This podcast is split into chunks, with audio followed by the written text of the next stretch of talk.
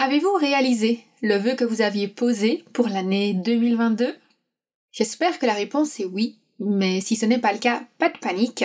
Dans cet épisode, nous allons discuter de la réalisation de vos vœux. Je vous retrouve juste après l'intro.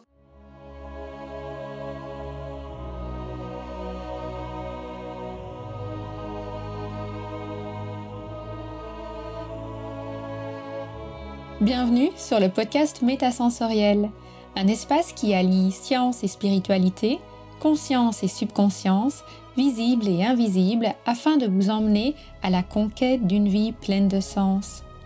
Ensemble, nous explorons toutes les dualités de l'univers qui nous poussent vers une meilleure connaissance de nous-mêmes, des autres et de notre environnement. Je m'appelle Aurélie, je suis bio-ingénieure de formation et fondatrice de l'aromacantisme.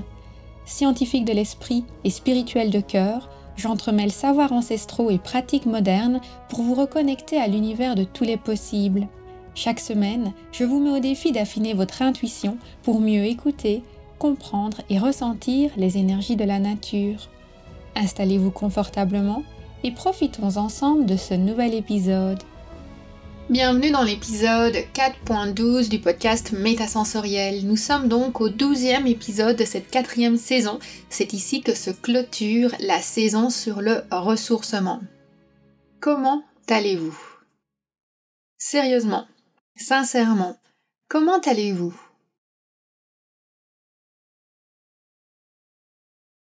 C'est une question qu'on nous pose tous les jours, mais qu'on ne se pose parfois pas assez. Alors moi je vous la pose. Comment allez-vous en cette fin d'automne, début d'hiver? Selon les endroits où vous habitez, vous vous sentez peut-être déjà pleinement en hiver depuis un certain temps. Je suis vraiment curieux de savoir comment vous avez vécu cette quatrième saison sur le ressourcement. Moi, je l'ai vécu avec beaucoup de calme, beaucoup de sérénité, beaucoup de joie aussi, la joie de faire de nouvelles rencontres, et d'être véritablement dans une énergie d'accueil et de partage. Ce sont vraiment les émotions qui m'ont animée durant cette quatrième saison. Et ça me ferait bien entendu très plaisir de savoir comment vous, vous l'avez vécu. Alors n'hésitez pas à me laisser un petit commentaire au niveau de l'article de blog associé à cet épisode que vous pouvez retrouver sur aromacantisme.com slash 4.12 aromacantisme.com slash 4.12 je voudrais terminer cette quatrième saison par un thème qu'on a eu l'occasion d'aborder en long et en large au sein de la formation sur l'aromacantisme. Il s'agit de la loi de l'attraction. Pour ceux qui ne le savent pas, l'aromacantisme, c'est à la fois une philosophie et une pratique de vie basée sur la psycho-énergie des huiles essentielles. Et la formation que je propose, elle est spécialement destinée aux coachs et aux thérapeutes qui veulent pouvoir accroître l'impact de leurs accompagnements grâce justement aux huiles essentielles et à tout leur potentiel psycho-énergétique. Ce qui veut dire que dans la formation, on a tout l'aspect aroma, tout l'aspect huile essentielle, mais aussi tout l'aspect quantisme, quantique. Et un des thèmes sur lesquels on a travaillé dans ce contexte-là est la loi de l'attraction cette capacité qu'on a en nous à réaliser les vœux. Et dans ce contexte-là, j'avais envie de vous partager quelques messages forts en lien avec cette loi de l'attraction, parce que je trouve qu'elle est parfois mal utilisée ou mal comprise. Je vous rassure, je vais pas vous faire tout un cours dessus, on va rester assez court ici, mais je voudrais souligner les points qui sont pour moi cruciaux et qui induisent beaucoup de blocages chez les coachs et les thérapeutes notamment lorsqu'on souhaite attirer à soi certaines personnes, que ce soit par exemple des clients ou des partenaires, ou tout simplement des nouveaux amis lorsqu'on déménage et arrive dans une nouvelle région. Si vous suivez un petit peu le podcast métasensoriel, vous savez que j'insiste beaucoup sur le côté yin et yang de toute chose, donc l'énergie quantique elle est à la fois onde et particule, et cette dynamique en fait souligne vraiment l'importance d'être toujours dans un juste équilibre entre le fait de poser une intention et le fait de passer à l'action. Et je me suis rendu compte qu'il y a beaucoup de personnes qui ont tendance à utiliser la loi de l'attraction dans une dynamique très yin, c'est-à-dire qu'elles posent des intentions, elles font leurs prières, elles font leurs demandes à l'univers, et puis elles sont dans une dynamique d'attente. Je dirais même que parfois elles sont dans une dynamique de soumission où elles se disent qu'elles vont attendre et laisser l'univers leur donner ce qu'elles méritent et que c'est l'univers qui aura le mot final, qui pourra prendre la décision finale sur leur processus. Moi, ma vision, elle est un petit peu différente. Je pense que nous sommes des co-créateurs de l'univers. Si vous avez écouté l'épisode sur les fractales, eh ben, j'insiste énormément sur le fait que nous sommes un élément fractal de l'univers. On fait entièrement partie de lui, tout comme il fait partie de nous. Ce qui veut dire que je suis donc convaincue que nous sommes en mesure de co-créer avec l'univers. Il n'y a pas de notion de hiérarchie avec une personne qui a le mot final. Je pense que c'est vraiment une co-construction en permanence et que ça demande une véritable volonté. L'univers n'a pas envie de faire de nous un pantin et de nous imposer certaines choses, il a plutôt envie de nous permettre de grandir, de nous affirmer, et surtout, surtout, on a le libre arbitre de choisir et d'exprimer ce qu'on aime et ce qu'on n'aime pas. C'est bien pour ça qu'on a nos sens d'ailleurs, c'est pour ça qu'on a la capacité à goûter les choses, on sait ce qu'on aime, on sait ce qu'on trouve bon, on sait ce qui sent bon, ce qui est mauvais au goût, on sait ce qu'on aime toucher et ce qu'on n'aime pas spécialement toucher, ce qui nous dégoûte. Donc si on a cette capacité en fait à discerner grâce à nos sens, c'est pas pour rien. Et par rapport aux événements de la vie, c'est super important qu'on puisse aussi faire preuve de discernement et d'exprimer nos besoins clairement ce qu'on a envie. Donc la première chose que je trouve super importante en lien avec la loi de l'attraction, c'est de vraiment se poser et être très clair sur ce qu'on veut, ce qu'on ne veut pas, ce qu'on accepte, ce qu'on n'accepte pas. On peut rester dans une énergie d'ouverture, évidemment, avec cette idée de co-créer avec l'univers, et je dirais que parfois, si vous avez l'impression que l'univers impose à vous des choses que vous ne voulez pas, je pense que notre image, parfois l'univers il peut pas tout faire, il a besoin d'aide, il a besoin de soutien, et c'est un peu sa façon à lui de nous dire Ok, là c'est à ton tour de jouer, moi je suis fatiguée, moi je suis épuisée, à toi de faire un effort, à toi de trouver une solution, à toi d'aller de l'avant. Un peu comme avec un ami où parfois ben, on s'entraide et parfois l'univers il nous renvoie la balle et il nous dit Ok, là c'est à ton tour de faire quelque chose. et quand j'ai des petits défis comme ça qui me sont posés, je les ressens vraiment comme des opportunités pour m'empuissancer et pour venir véritablement soutenir aussi l'univers dans son processus de développement dans son processus d'expansion. C'est pour ça que pour moi on est vraiment en co-création permanente avec l'univers, mais qu'il faut aussi pouvoir mettre certaines limites en disant bah tiens j'accepte ça, ça j'accepte pas, va demander à quelqu'un d'autre.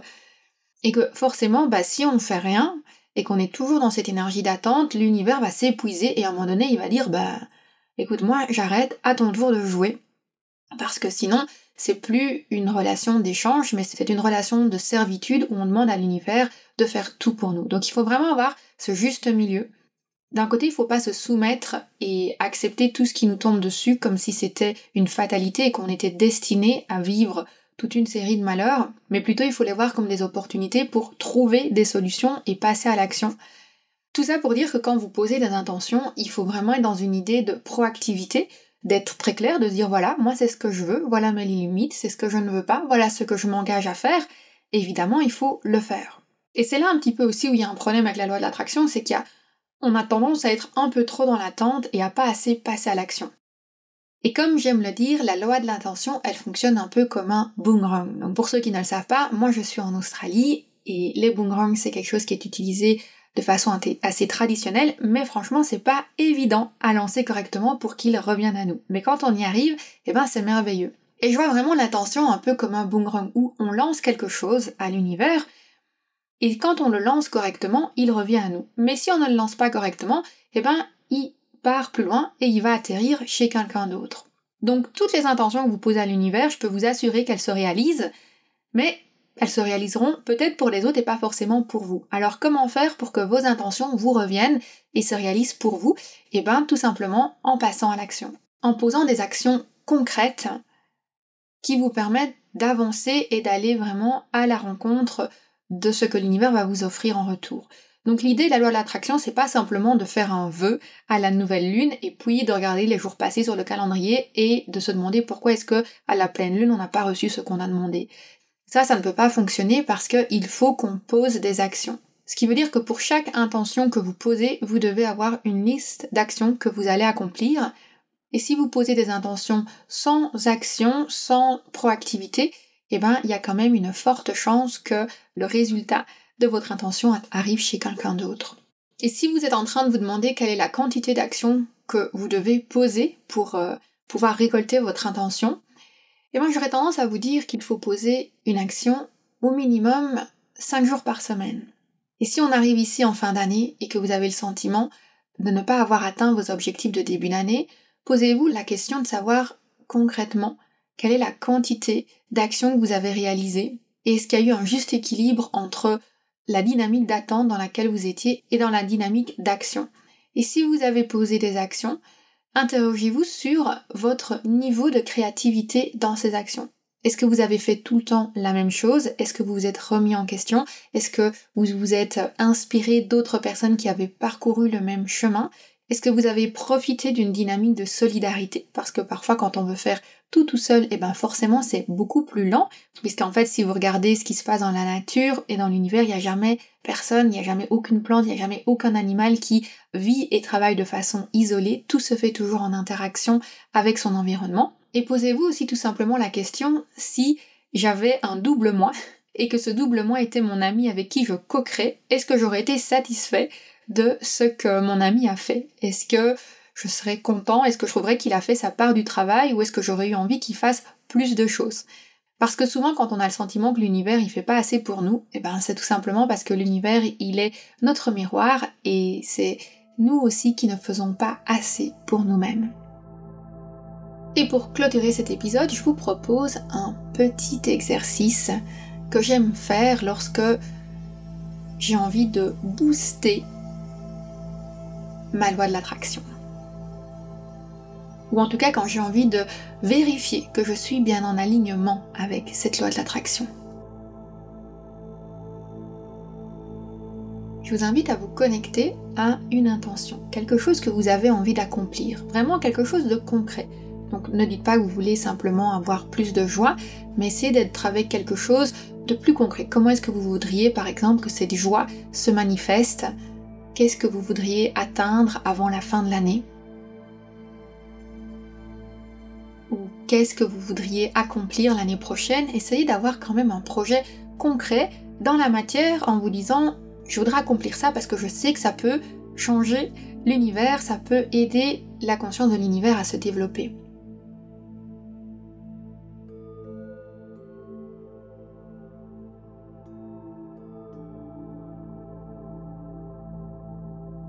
Vous pouvez avoir en tête une intention assez complexe et je vous invite à la résumer avec peut-être un petit mot ou deux petits mots qui pourraient symboliser cette intention que vous vous êtes posée.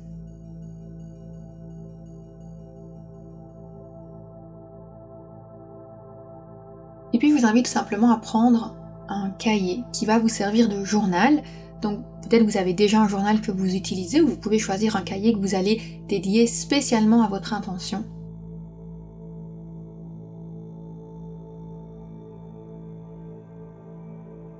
Et vous pouvez donner à ce journal le nom que vous voulez. Moi, je l'appelle Progress Log, donc euh, ça correspondrait en français à quelque chose comme un cahier de bord, donc un cahier qui nous permet de vérifier le chemin de notre navigation vers notre projet, vers notre intention. Et là, bah, vous mettez simplement la date du jour. Et là, vous commencez à noter ce que vous avez fait. Et plus précisément, moi je divise cette page en deux. La partie supérieure, je l'intitule pratico-pratique. Et là, je liste toutes les actions pratico-pratiques que j'ai menées, que j'ai faites qui me permettent de cheminer vers mon objectif. Peut-être une prise de contact, un rendez-vous, une formation, un nouvel achat, une vente aussi, quelque chose que j'ai fait qui m'a permis vraiment d'avancer vers mon objectif et qui est vraiment dans la matière de façon ultra incarnée, on va dire, que ce soit peut-être du réseautage ou des tests, des découvertes. En tout cas, je note vraiment ces choses-là que j'ai accomplies. Et puis, sur la deuxième moitié, je note action psycho-énergétique. Et là, je note des choses qui sont beaucoup plus, peut-être certains diront perchées ou farfelues, qui sont un peu plus en lien avec toute une dynamique bien-être psycho-énergétique, qui ne permettent pas forcément de faire avancer les choses directement, concrètement dans la matière, mais qui me permettent à moi de continuer aussi mon évolution personnelle et qui me permettent à moi de rester bien aligné sur mon intention. Donc par exemple, ça va être un moment que j'ai passé à dessiner, ma séance de yoga que j'ai faite, des graines ou des feuilles que j'ai récoltées pour mon propre plaisir afin de pouvoir me faire des tisanes. Ce sont toutes ces petites choses subtiles qui contribuent en fait à mon bonheur et au plus on se sent bien, bah, au plus évidemment on peut ensuite travailler et poser des actions pratico-pratiques.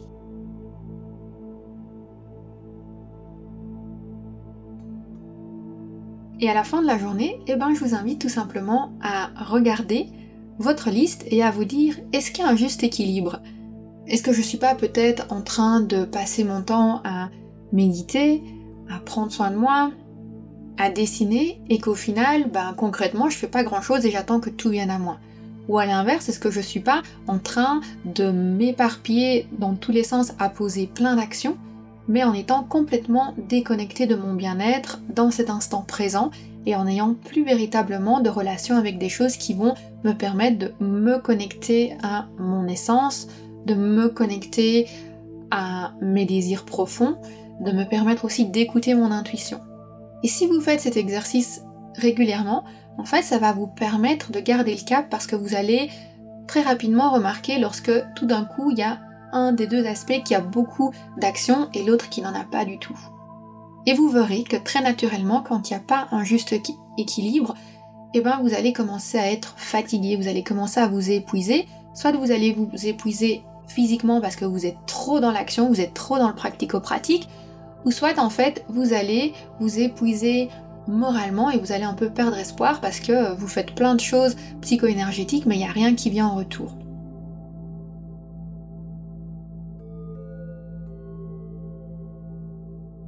Et voilà, c'est comme ça que j'avais envie de terminer cette quatrième saison. Ça peut paraître un peu paradoxal d'un côté de parler d'action et de passer à l'action dans une saison qui était destinée au ressourcement, mais pour moi le ressourcement c'est aussi reculer pour mieux sauter.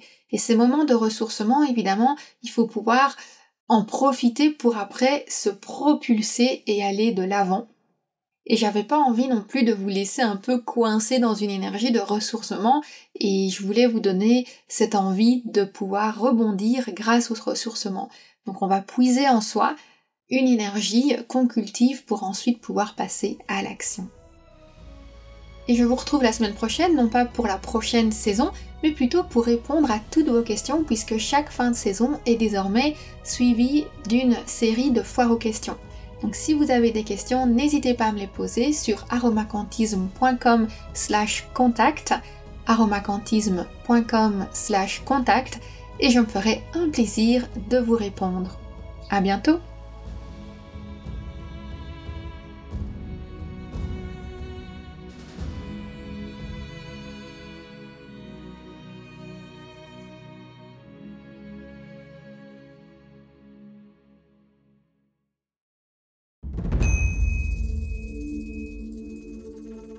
Tu as lancé ton projet bien-être depuis plus de trois mois et que tu as le sentiment que ça n'évolue pas au rythme que tu voudrais, je suis là pour te dire que tu n'es pas seul. Cette sensation d'être freiné avant même d'avoir réussi à faire décoller son business, c'est ce que j'appelle le syndrome post-entrepreneurial. Les symptômes Sentiment de solitude, manque de légitimité, perte de confiance en soi, difficulté à gagner en visibilité et surtout dépendance financière d'un job alimentaire. Cela se traduit par une incapacité à se démarquer, à innover. Et pire encore, cela bloque totalement le bouche à oreille. Mais ne t'inquiète pas, il y a une lumière au bout du tunnel. Pour faire décoller son business, un jeune entrepreneur doit maîtriser trois ingrédients clés l'expertise, la visibilité et le bouche à oreille. Mais attention, pas n'importe comment, ni dans n'importe quel ordre. Comment faire? Je t'explique tout ça dans une masterclass offerte intitulée Comment booster ton expertise, ta visibilité et le bouche à oreille en 90 jours. Tu y découvriras notamment la méthode coup de cœur et les quatre phases du marketing d'âme à âme pour asseoir ton expertise et gagner en visibilité grâce au bouche à oreille, les secrets d'un entrepreneuriat prospère et les six compétences à maîtriser absolument pour construire un business résilient et évolutif. Les enjeux associés au syndrome post-entrepreneurial qui bloquent les coachs et les thérapeutes après le lancement de leur activité. Et pour finir en beauté, je t'y partagerai les trois phases et les neuf étapes de transformation psycho-énergétique que j'enseigne à mes clients pour accélérer leur succès professionnel. N'attends plus, réserve ta place maintenant sur aromacantisme.com slash masterclass aromacantisme.com slash masterclass. Cette masterclass est sans aucun doute le déclic dont ton business a besoin. Ensemble, nous pouvons débloquer ton plein potentiel professionnel et booster ton expertise, ta visibilité et le bouche à oreille en 90 jours. Profite de cette masterclass offerte en t'inscrivant immédiatement sur aromacantisme.com slash masterclass.